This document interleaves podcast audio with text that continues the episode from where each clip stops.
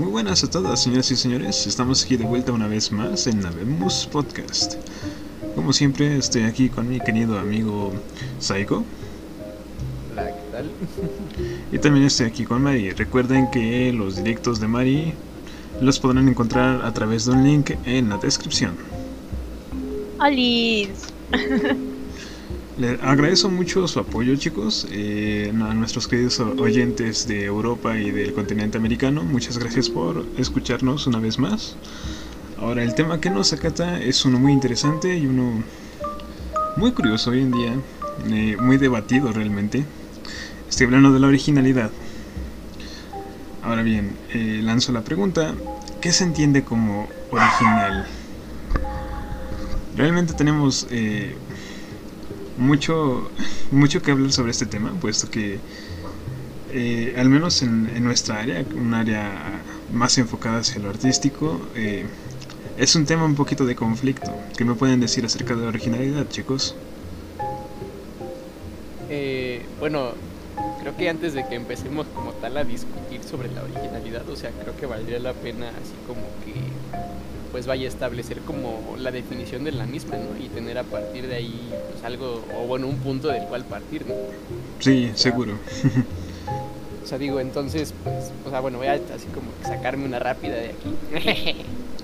y ya digo, a partir de ahí vamos checando así como pues los aspectos, o sea, en, bueno, se entiende que la originalidad eh, es la cualidad de la obra eh, creada o inventada que la hace ser nueva o novedosa y que la distingue de las copias, las falsificaciones, plagios, réplicas o las obras derivadas. Eh, una obra original no deriva de otras ni es ninguna copia realizada sobre otra. Eh, lo cual este pues obviamente ya nos da como esta pauta, ¿no? Entonces, bueno, creo que ahora ya entiendo el por qué es como que un tema muy debatido bueno, hasta ahí mismo en la definición te lo dice, o sea, es algo que no tiene como su origen en, algo más, no que así tal cual, está, ¿no? Y ya. Entonces, no sé si esto pueda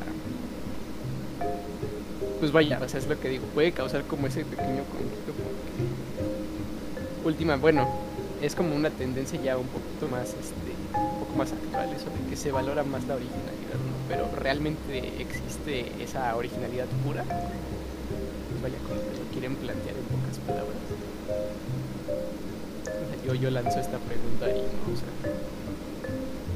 ¿qué, o sea, ¿qué me pueden decir ustedes o qué piensan de no? Pues mira, hoy en día yo siento que más, se valora, más que algo original se valora algo fresco. Porque, pues, se ha escuchado mucho ese dicho de la originalidad está muerta. Y realmente lo entiendo, ¿no? Pero, ¿por qué se dice tanto esto? Porque, pues, justamente lo que estabas diciendo, ¿no? Para que algo sea original, tiene que, pues, existir bajo su propio concepto. Existir es, con sus propias reglas, con sus propias normas. Tiene que ser algo totalmente novedoso. Y, pues, realmente al menos en un área artística, esa originalidad no existe como tal. Se utilizan algo llamado referentes y a partir de estos referentes se crea algo nuevo, que es básicamente tomar inspiración de otras obras para tus propias obras. Siento yo que lo que se valora no es tanto la originalidad, sino es más algo ¿Qué, fresco. ¿qué, aportación, ¿Qué aportaciones agregas tú a lo que ya a lo mejor ya estaba estipulado? Ajá, justamente, es construir sobre lo que ya está construido, no buscar construir nuevos pilares. Siento yo que hoy en día lo de la originalidad está tan en conflicto, tan en debate, por eso, eh, no saben si lo que quieren es algo nuevo o si lo que quieren es algo refrescante. Al menos así yo lo percibo. Mira, incluso con esto que acabas de mencionar, la cuestión de los referentes, o sea, con esto se rompe completamente, bueno, vaya la definición que dimos al comienzo, ¿no? O sea, porque aquí dice que la, la, aquella obra que se considera como original, este, no está, pues vaya, no está derivada de otra obra anterior, ¿no? Sino que efectivamente es como, es como la obra en sí misma tal cual, ¿no? Entonces es así como que, o sea, ya con esto que dijimos se rompe esa como ese esquema. Entonces, por eso, por eso yo lanzaba como esta pregunta de ¿realmente existe la originalidad? O nos gusta pensar que somos originales, pero a final de cuentas siempre terminamos retomando ideas anteriores, ¿no? ¿Tú qué opinas, Mari? Yo pienso que es un poco más esto segundo, pero sí, también me gustaría escuchar acá a Mari. Pues bueno, es que de hecho, eh, pues, pues, eh, como bien lo dice, ¿no? Pues es algo que, que como tal, pues nosotros vamos viendo. Y pues como tal, yo sí voy a lo que dice acá este, este Psycho. De que pues ahora sí uno quiere apropiarse de que, ay, es que lo que, lo que estoy haciendo en este caso para, eh, es original, ¿no? Pero pues obviamente no, porque has ocupado referentes de algún artista o incluso por el mismo material, es, no es lo mismo ahorita que como antes, de que, no sé, cuando se empezó a descubrir el tallado en yeso, ¿no? Muy pocas personas lo hacían. Y ahorita en la actualidad es así como que lo ves tan normal que ya no lo consideras tan original. Ahorita ya los santitos te los venden en yesito. Ajá, y pues obviamente se reproducen como como si de veras, o sea, se reproducen en masa. Muchos ya ni siquiera es tallado, sino tal cual es así como moldes. Ajá. Pero bueno, o sea, a lo que llegamos es como que a lo mismo, ¿no? O sea, pienso yo, bueno, es como que planteábamos este caso hipotético, ¿no? O sea, para que una idea, digo, y eso hablando así eh, del individuo, ¿no? O sea, para que una idea sea completamente tuya, o sea, tendrías que, como habíamos mencionado en alguna de tantas este, ahí charlas en la escuela, eh, para que esta idea sea tuya, prácticamente tendrías que nacer solo, vivir solo y descubrir todo por tu cuenta, ¿no? Y solamente así a lo mejor podrías decir que esa creación es 100% tuya. De hecho, pensando un poco sobre este conce- estos conceptos de originalidad, también se viene, se me viene a la mente, pues eh, dependiendo de lo que estés hablando, de lo que te estés refiriendo de como original, eh, tiende a cambiar un poco la definición, porque no es lo mismo la originalidad dentro de lo que viene siendo los inventos, las obras, como incluso las marcas. Eh, por ejemplo, es muy habitual que cuando se esté hablando, por ejemplo, de, mo- de marcas de vestir y así, digan, ah, no, es que ese, ese producto es original, que no es una copia, algo así. Y siento yo que en ese sentido la originalidad se ve más como un, s- eh, un sentido de autenticidad eh, de esa marca, ¿no? Como una especie de, de sello o firma, de sello o firma. una, de una la manera en la que reconoces que es la marca, ¿no? Ajá, pero Ah, eh, oficial, algo con- así. Ajá. Ah, bueno, es que es- eso ya es más como contextualizando, ¿no? O sea, pienso Ajá. yo que esta, esta, bueno, esta cuestión de la originalidad, pero llevada como a esto, como dices tú, de la ropa o los zapatos de marca, eh, pienso yo que es más como una cuestión de estatus, pero pues a final de cuentas es eso, ¿no? O sea, es, este se distingue porque este sí fue hecho por el fabricante y no es copia, ¿no? O sea, eso. Ajá. Y bueno, pues es, es que, es, que, es que ni siquiera al final sabes si, si haya sido copia o no haya sido copia. Porque regresamos a lo mismo. Eh, busca, o sea, siempre una persona, casi siempre, va a estar buscando de una manera de la cual inspirarse. Eso es verdad. Eh, Va a buscar un referente. justamente esta mañana eh, estaba hablando acá con los chicos, bueno, con, con en- específicamente, y le estaba comentando acerca de un, un ejemplo algo burdo, pero que nos sirve un poco para entender esto. Tomas una rueda, una rueda de un auto, de lo que tú quieras, una rueda. Para que esta, esta sea original, no necesitas demoler la rueda y reinventarla, no sé, con otro material. Que puedes hacerlo, pero no es necesario. Si la rueda ya funciona, el mero hecho de cambiar el diseño de la rueda lo vuelve algo original. Y si es que, por ejemplo, yo voy a cambiar el diseño de la rueda y llega alguien más, le ve potencial en ese diseño y cambia una vez más el diseño, tomando inspiración al mío, aunque me está usando como referente, su rueda es distinta, su rueda podríamos decir lo que es original, parte de un concepto base que es la misma rueda, pero dentro de lo mismo es original a su manera, es original en base a su propio contexto. O hace, bueno, efectivamente hace una aportación que va más allá del invento original. Ajá. Ajá. Y sucede igual con el arte.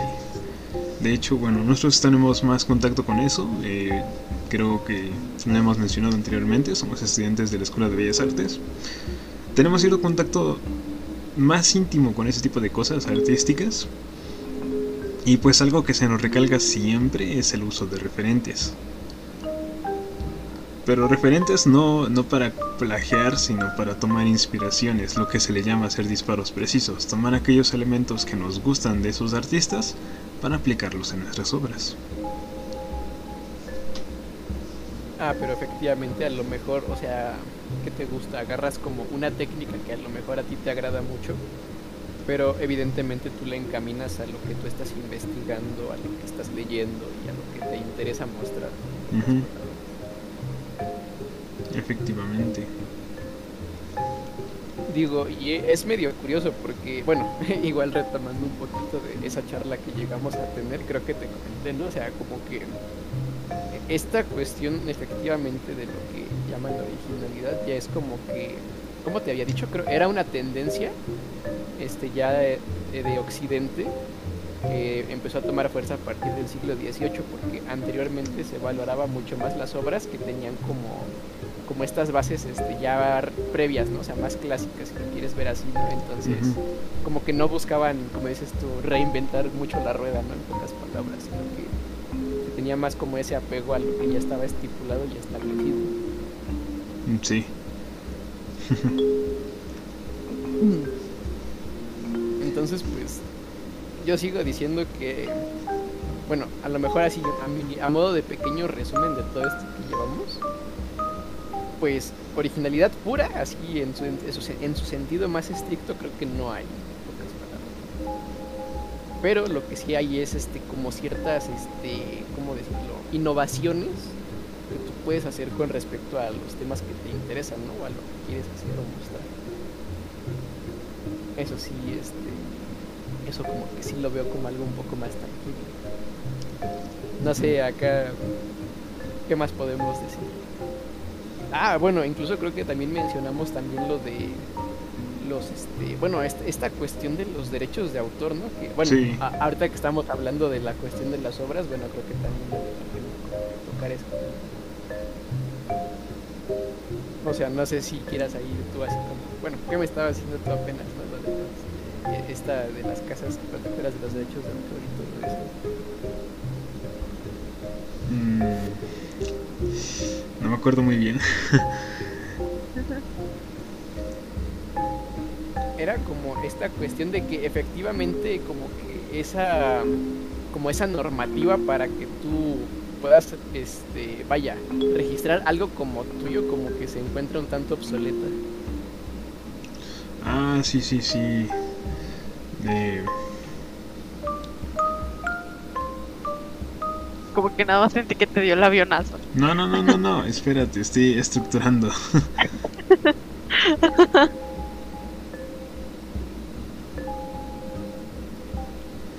ah, este. Que tú puedes tener una idea, un concepto, este. que parte de otro. Eh, pero este. ah, ¿Cómo te había dicho?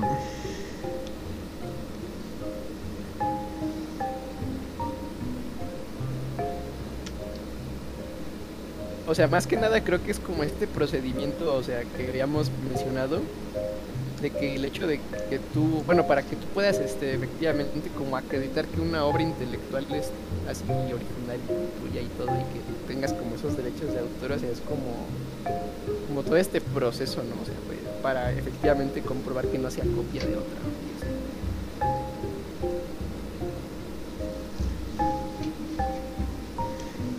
Pero creo que bueno bueno no sé creo que ya se te fue ahí la idea verdad Sí, intenté recordar, Sí. pero no, es, no recuerdo, disculpa.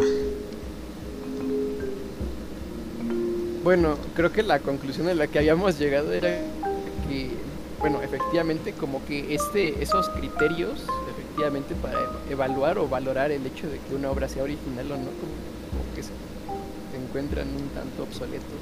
Pero por esta misma cuestión. Ah, ya, ya, me, ya me recordaste, sí. Que la, la ley, este las leyes de copyright en cuanto a este contenido este, proporcionado por la audiencia en general hoy en día. Más referente eh, bueno refiriéndome más al internet ya están obsoletas. Son leyes que sirven para formatos estándar eh, como lo que viene siendo la televisión el, eh, los libros todo eso y el aplicar este una brutalidad en cuanto a copyright dentro de obras originales, por así decirlo, en, Internet es algo muy difícil, ya que estas leyes no, no, han sido actualizadas como en 60 años.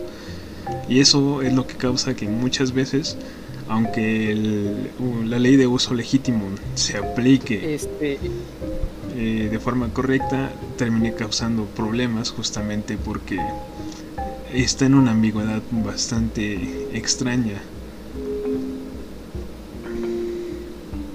Ya era lo que Mira, estaba Bueno, esto. Ajá, efectivamente, te iba a decir. Esto es más como una hipótesis propia. Pero pienso yo que efectivamente el hecho de la masificación de la información a través del internet, o sea, como que es lo que ha promovido que efectivamente como que pues vaya, el, el, concepto de la originalidad se vaya por la ventana, ¿no? En pocas palabras.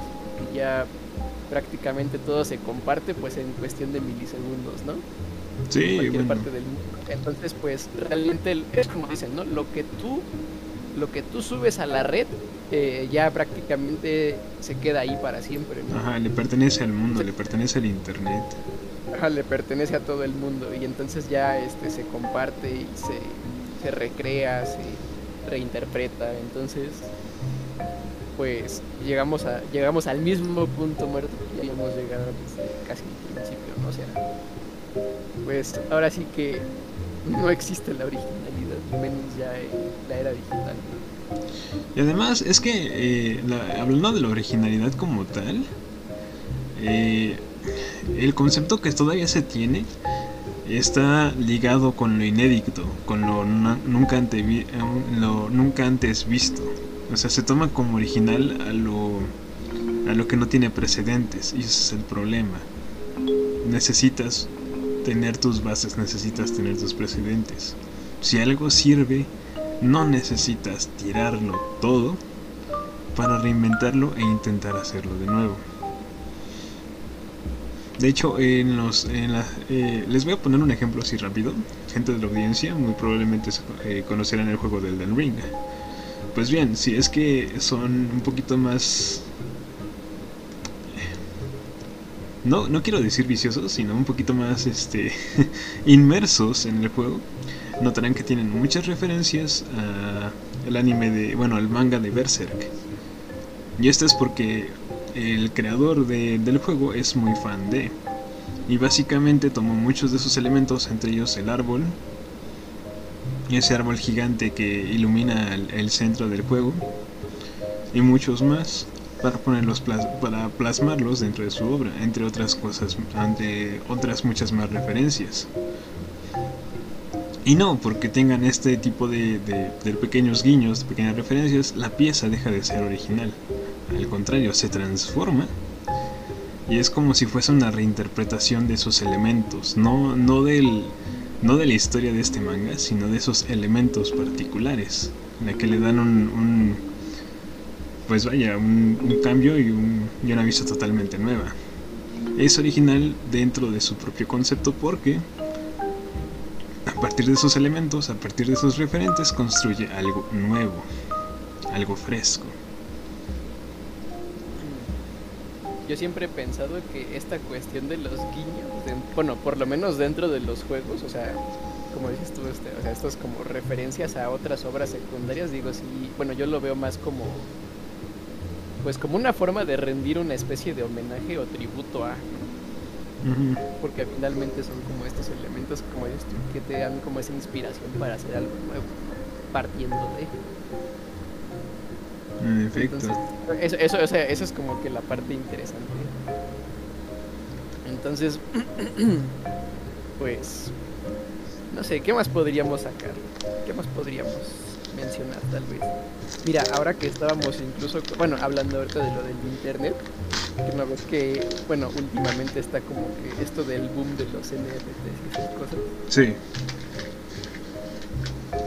Pero, eh, bueno, es como muy extraño, ¿no?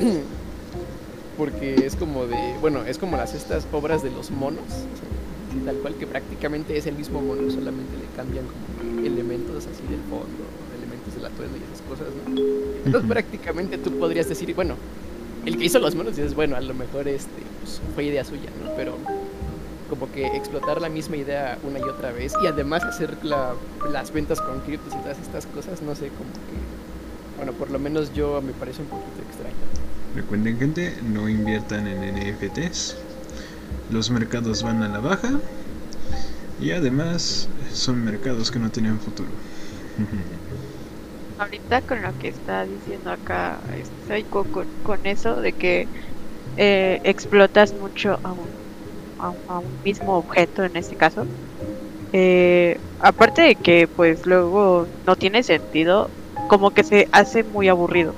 Porque pues de todas maneras sigues viendo la misma imagen, pero nada más con modificaciones, pero por así decirlo, tiene la misma pose y no sé, eh, en un momento está como si nada y en la siguiente imagen sigue siendo la misma pose, pero no sé, ya, ya le saqué un ojo, ¿no? O cosas así.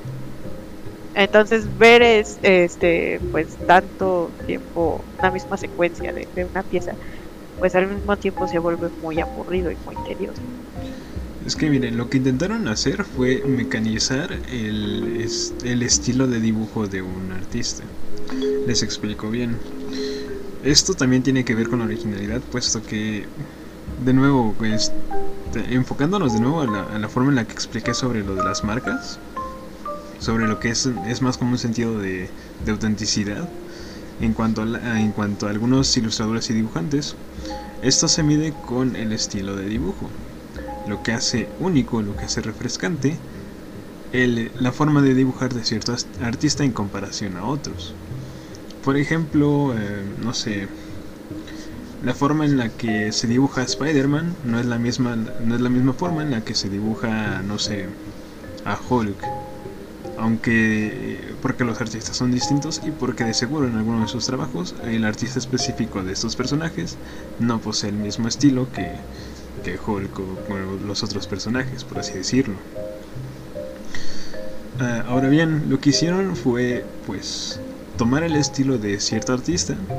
Por ejemplo, con los changos tomaron el, artista de- el estilo de dibujo de ese artista y utilizaron inteligencias artificiales para generar, para generar automáticamente 8000 monos. Diferentes. Bueno, Ajá, entre comillas diferentes, pero bien dice Mari, pues realmente son es el mismo mono con, con atuen- atuendos distintos. Es...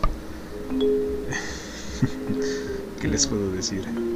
Eh, bueno, sí, es que aunque, bueno, al punto al que quería llegar con esto, así que haciendo como esta mención de los NFTs, era pues, efectivamente, bueno, ves que estaba como esta cuestión de que supuestamente era un mercado que en primer lugar iba a apoyar como que a los artistas, ¿no? Porque les iba a permitir este tal cual vender sus obras sin intermediarios, ¿no? Eso por un lado, que a lo mejor eso ya es como que harina de otro costal, ¿no?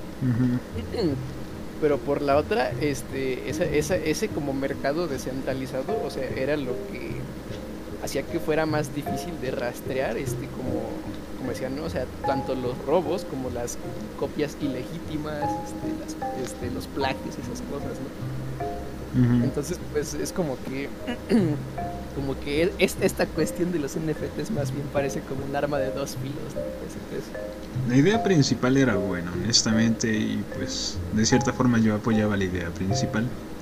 ¿Cuál era esta idea? Que el artista dejara de depender de un mecena para que pudiese vivir bien. Es decir, toma- eh, en este caso, ¿cuáles son los mecenas de los ilustradores? Pues las personas que los comisionan, sus clientes. Si tú comisionas a un artista, pues el artista estará ahora sí que bajo encargo, obligado de cierta manera a realizar la pieza que tú deseas. No está mal, eh, al fin y al cabo es un, es un buen trabajo, es, es parte del oficio, pero eh, las obras personales de esos artistas muy difícilmente se venden.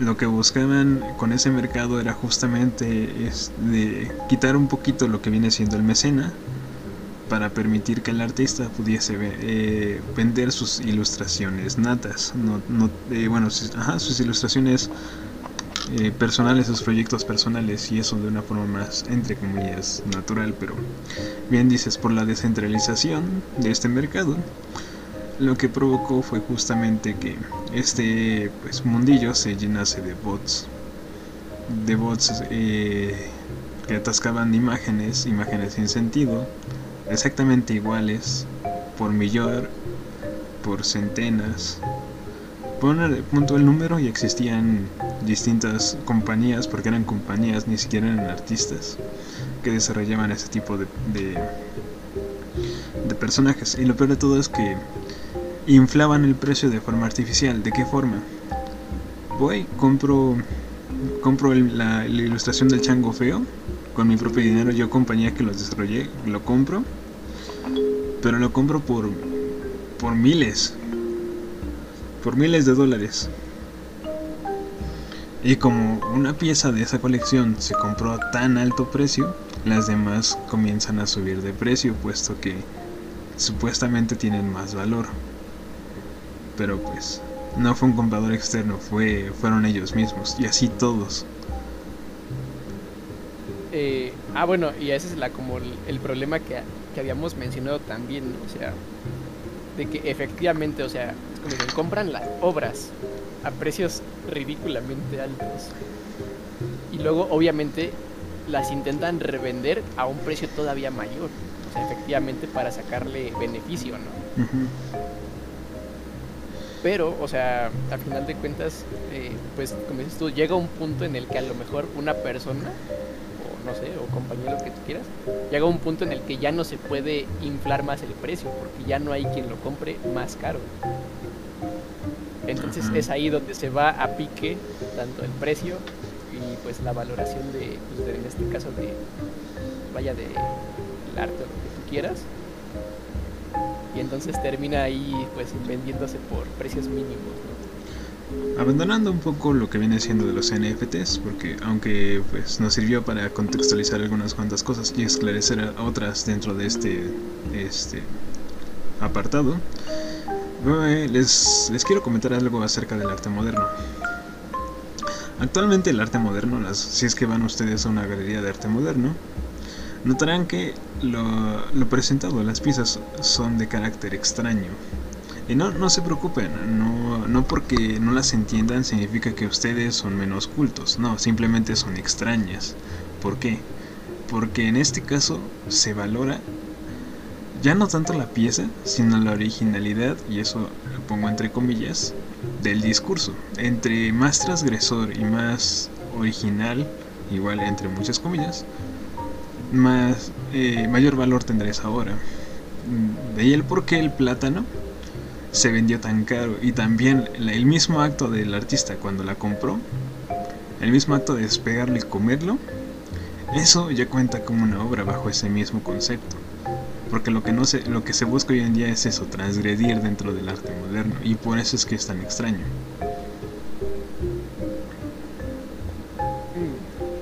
este bueno pasa el mismo fenómeno que con los NFTs ya te dije venden esas cosas a precios exorbitantes y después eso es lo que hace que colapsen pues, los precios de todo ¿no? o sea porque llega un punto en el que ya nadie puede comprarla pues más cara en pocas palabras entonces es como de ah. realmente creo que ya pues no sé o sea de por sí yo no soy muy afín a como esta cuestión de las galerías ¿no? Eso que estoy estudiando entonces pues realmente sí me parece como que un tema muy debatible. Bueno eso y además junto a esta cuestión de que ahora la obra ya no es el punto focal sino lo que quieres decir tú con ella porque bueno, o sea, viéndolo así, bueno, eh, más, más, que nada porque, bueno, yo soy una persona que, que, casi casi se la vive todo el día en Facebook, ¿no? Entonces, este, pues hace tiempo a mí me apareció un video que decía así como que arte del 2021-2022, ¿no? Y pues es pieza que nosotros vemos que nada más eh, son unas manchas de pintura y todo eso, ¿no? Y lo ponían ahí como que pues arte antes, ¿no? Ponían que las esculturas, pinturas chidas, que, que te tardabas meses en hacerlas y pues se ve la, comparación ante eso.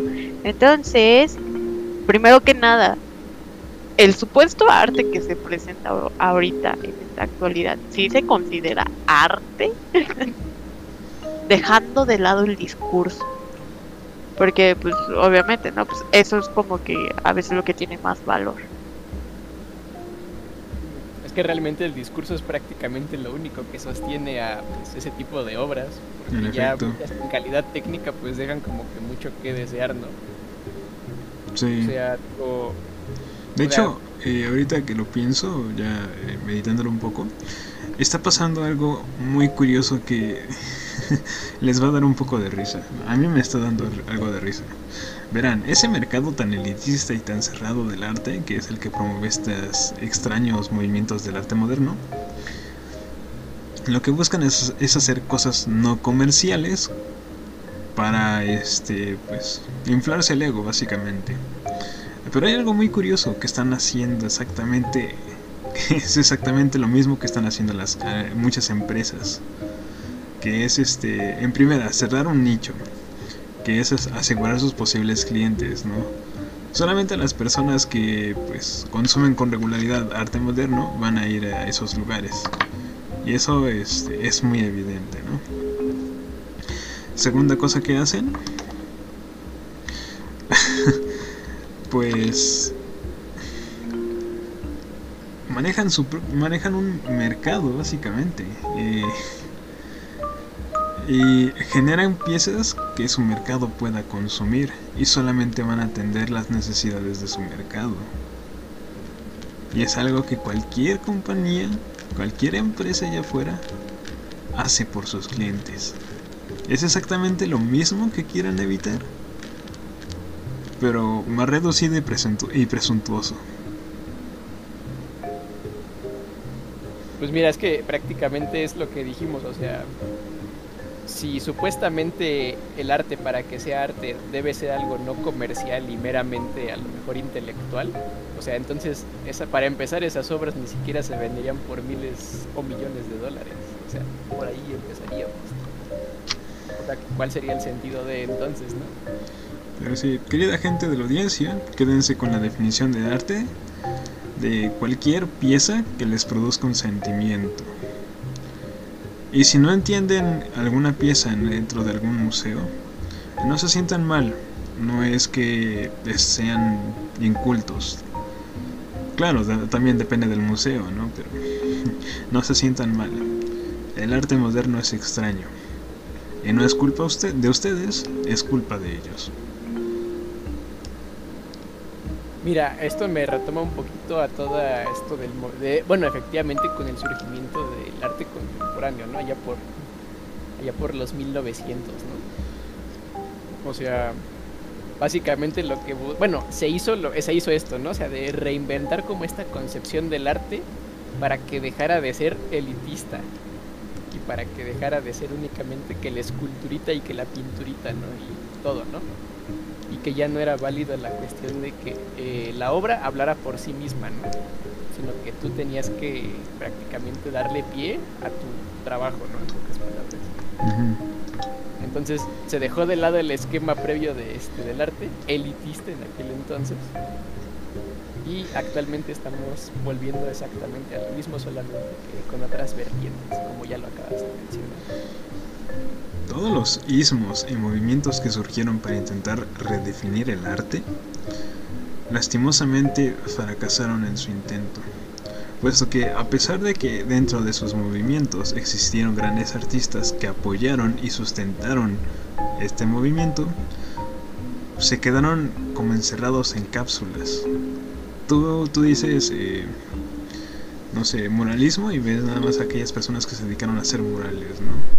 este, Diego Rivera y así. Tú ves, vas repasando los sismos, vas repasando a los artistas y pues literalmente solamente se quedaron en eso. Era un intento de... Y es un poco triste que su lucha, que sus manifiestos hayan quedado en nada. Y, muy, y de hecho, hoy en día, si es que tú presentas una pieza cuyas características correspondan a alguno de estos movimientos dentro de las instituciones del arte, instituciones entendemos como museos, galerías e incluso escuelas, puede que no seas tan bien visto, puesto que es algo que ya se ha visto, no es algo original. Y volvemos al mismo. Es que ya te dije, de nada sirvió la dichosa reinvención de las ruedas y acabamos volviendo exactamente a lo mismo. O sea, bueno, un ejemplo un poco burdo, pero ya me, ya me, ya me entiendes a lo que me refiero, ¿no? O sea, como digo, eh, hoy en la, bueno, en la actualidad, o sea, pues sí, o sea, como que tu obra puede ser, este, pues novedosa y lo que tú quieras, pero digo, ¿hasta qué punto eh, es, es, buena esta, esta como, si lo quieres llamar, esta originalidad? Y eso yo lo agarro como que con pinzas, esta afirmación. O sea, ¿hasta qué, hasta qué punto es, es adecuada esta originalidad? Y, en, y a partir de dónde se empieza a caer a lo mejor en la charlatanería. O o en la mediocridad, pienso yo. O sea, realmente creo que es una línea un tanto difícil de dibujar, ¿no? O sea, para delimitar este tipo de cosas. Yo lo diría más bien como, ¿quién es el tonto? ¿Aquel que mira el plátano y no lo entiende? ¿O aquel que mira el plátano pegado con cinta y se admira?